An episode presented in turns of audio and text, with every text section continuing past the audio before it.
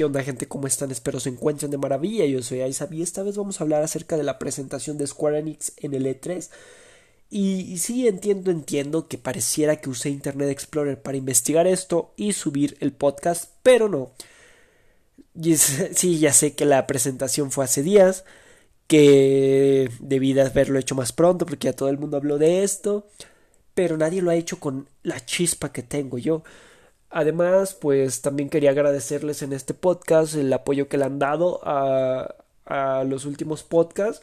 Bastantes seguidores, crecimiento en reproducciones, quizá no es exponencial así que digas de un día para otro millones, pero siempre vamos creciendo y los llevo en el cora chiquitos bebés, bebés gamers.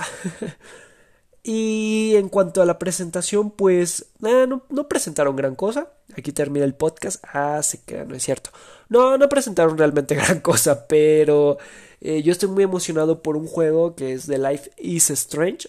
Para los que no lo han jugado, es un juego de aventura eh, gráfica, es como una, una novela gráfica de aventura. Mm, no sé cómo ponerlo en ese género, pero bueno, es una aventura gráfica en la cual siempre se nos presenta a, uno o dos o tres protagonistas dependiendo de la situación y del tipo de juego. Eh, y posteriormente pues estos protagonistas descubren que tienen alguna habilidad especial como viajar en el tiempo eh, telequinesis cosas así no y pero no se limita ahí o sea la historia cuenta cómo ellos se desenvuelven con esa habilidad en un mundo lleno de relaciones interpersonales. O sea, donde la novia te termina cortando, donde matas a alguien por usar tu superpoder, donde al viajar en el tiempo terminas rompiendo tu relación bonita porque, pues, no sé, mataste una mosca. Eh, en general muestran esto y cómo lo tienen que sobrellevar, resolver o incluso evitar los protagonistas. Y nosotros somos parte de ello porque tenemos las opciones de elegir ciertas circunstancias y en base a ello nos va a llevar a un final o a otro final. Por eso me encantan estos juegos porque la primera vez que lo jugué fue porque un compa, o sea, yo ya había visto uno que otro gameplay, eh, lo habían anunciado en una E3, me parece que en la del 2017, 16, la, la verdad no recuerdo, pero ya tiene años, ya tiene unos añitos por ahí.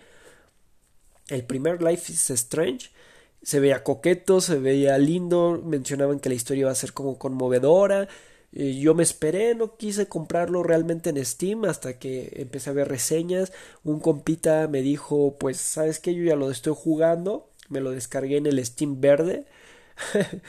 y le, pues me dio una excelente recomendación. Y yo dije, pues, a ver, vamos a probarlo. Lo probé y la verdad es que me llegó en el corazón el 1 y estuve también jugando el 2 en el Game Pass. Y no, señores, o sea, son historias, quizá a algunos se les hará absurdas, muy cursis, etcétera, pero no, no son historias desgarradoras que te tocan la fibra eh, de una manera muy artística y creativa.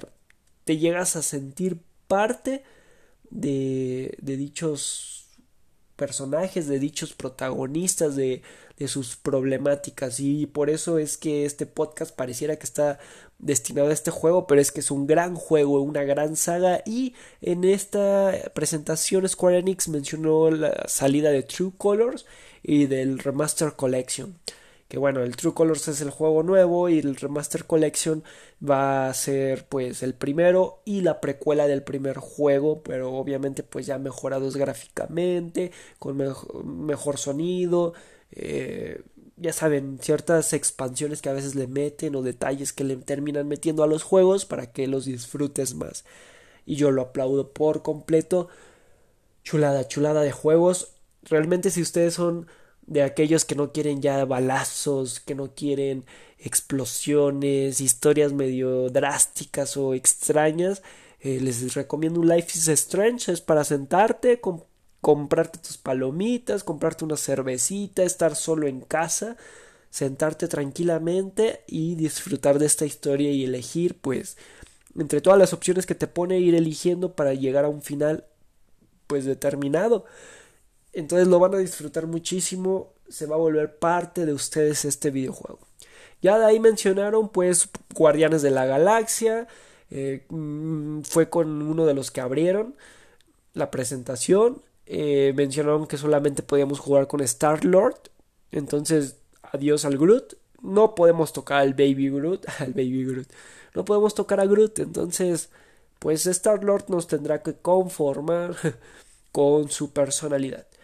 Y mencionaban que se iba a buscar alejar a este juego de las microtransacciones y esos pagos extra que que pues a nadie le gustan, pero que a veces terminamos dando como gamers porque pues queremos un, una expansión de algo, eh, mejorar un personaje, cambiarle, no sé, la vestimenta a otro personaje, ya saben, esto se ha dado durante años en distintos videojuegos, todos lo hemos hecho en alguna, en algún momento de nuestras vidas, hemos hecho el pagar algo en un videojuego, aparte del videojuego mismo.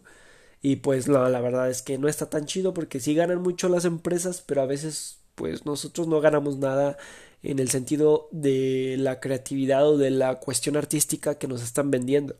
Eh, también se mencionó Final Fantasy Pixel Remaster, que va a ser los Final, Final Fantasy originales del 1 al 6. Obviamente, pues estos eran más pixeleados, eran en 2D. Eh, entonces se va a buscar pulir esta cuestión sin perder la esencia. Eh, Babylon's Fall eh, fue otro juego que nos va a situar en un mundo de fantasía donde se va a mostrar un combate fluido, no por turnos, sino fluido. Entonces vendrá este videojuego para todas las plataformas excepto la Switch, que pues, la verdad no sé si es por cuestión gráfica, por permisos o compras de licencias, el por qué no va a venir en la Switch. Para el tipo de juego a mí me encantaría jugarlo en una Switch. Eh, Marvel Avengers. Ya se mencionó que va a ser una expansión de Black Panther y el cubo cósmico. Y la remasterización de Legend of Mana.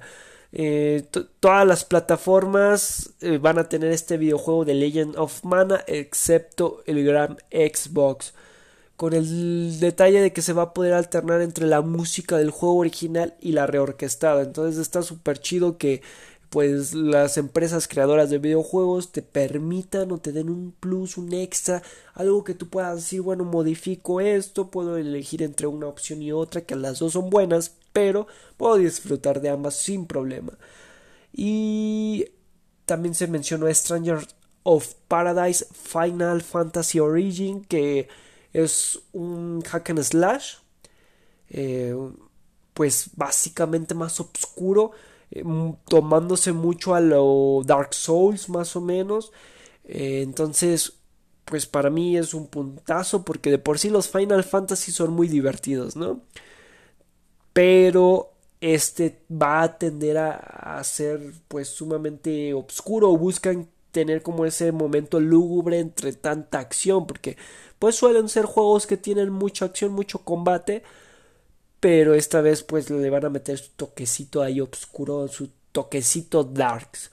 Y pues fue todo lo importante que se mencionó en esta presentación. Como les dije, no hay gran cosa. Para mí, en cuanto a mis gustos, pues yo puedo vivir sin un Final Fantasy, yo puedo vivir sin un eh, Guardianes de la Galaxia, sin un eh, pues Marvel Avengers por mis gustos, o sea, es respetable los gustos de cada quien. Los míos pues no van tanto a ese tipo de juegos, pero Life is Strange yo sí lo disfruté bastante, me sacó unas lagrimillas por ahí, los llevo en el Cora. Eh, incluso en algún momento tal vez me tatué algo referente a ese videojuego porque es muy muy bueno.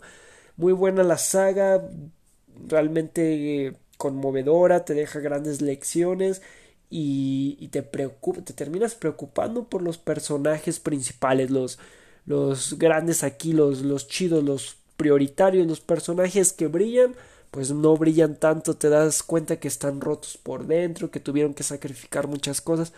Realmente para los gamers de corazón y los que son así como medio fanáticos del momento, que no son tan gamers y no conocen mucho de este mundo, les recomiendo ese videojuego. O sea, lo van a disfrutar. Es como ver una serie de televisión o una película.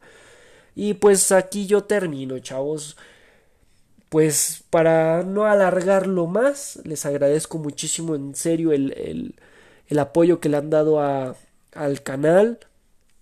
Es, es increíble cómo va creciendo constantemente. Me gustaría verlo en algún momento siendo de los más grandes canales de, de pues geeks porque no solo hablamos de videojuegos sino también de series de animes de muchas otras cosas. Damos nuestra opinión acerca de algunas cuestiones como la monetización de videojuegos. O sea no solo estamos centrados en el apartado técnico o el apartado de noticias de videojuegos estamos más amplios en muchos temas y está creciendo pues bastante bien el canal yo nunca me lo hubiera esperado les mando un abrazo de corazón, un agradecimiento inmenso, inmenso, inmenso y realmente pues me gustaría que fuera de los canales más, más importantes eh, pues del habla hispana sobre los temas geeks. Nada más porque pues lo hago con mucho, mucho cariño para ustedes. Y nos estamos viendo gente. Hasta luego.